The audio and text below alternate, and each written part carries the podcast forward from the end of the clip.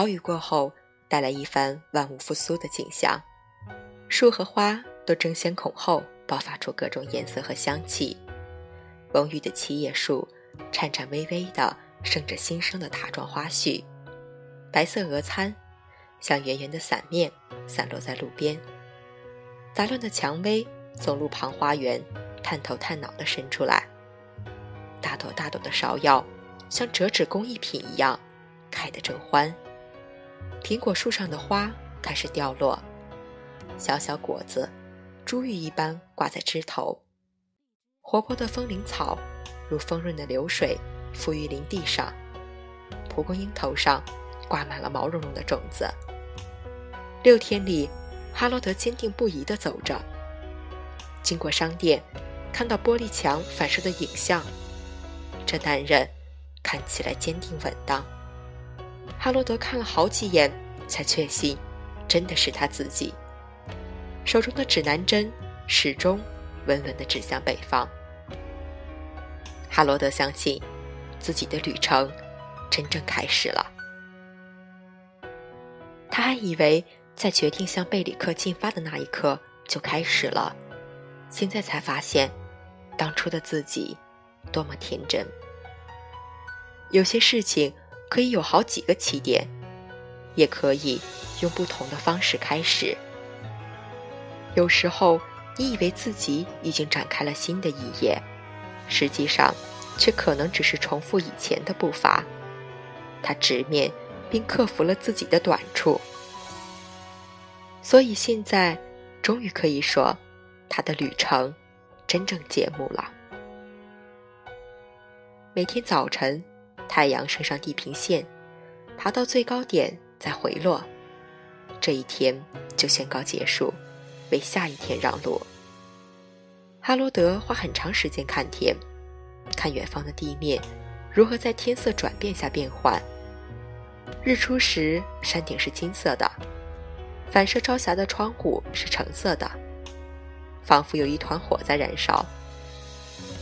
到傍晚，暮色则在树底投下长长的影子，变成黑暗，汇聚成另一片森林。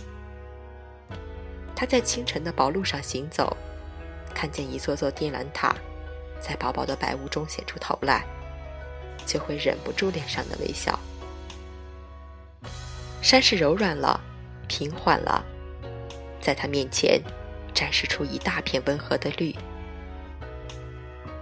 慢慢的，哈罗德的腿始好起来，淤青从紫色转淡为绿色，再隐成浅浅的黄色阴影。他终于不再担心。如果说他的心态有什么变化的话，那就是更坚定了。提波顿和陶顿之间的旅程充满愤懑与痛苦。那是因为，他强求了自己的身体，承担无法承受的东西，所以行走，最终变成了一场与自己身体的战役。他输得无可奈何。现在，他每天早晚练习一套温和的拉伸动作，每两个小时让自己的身体休息一下，在脚上水泡感染之前就加以处理，还带上了新鲜的饮用水。再次审视他的野生植物百科，他找到了许多开花灌木的名字，知道了它们的用途，哪些会结出水果，哪些可用于烹饪，哪些是有毒的，还有哪些叶子有药用价值。野生大蒜在空气中投下特有的甜腥气，哈罗德又一次吃了一惊。原来，只要知道寻找的是什么。就往往能从身边信手拈来。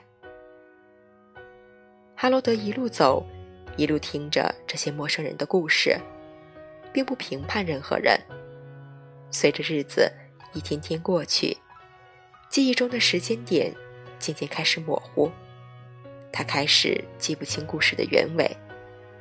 但这些都无关紧要。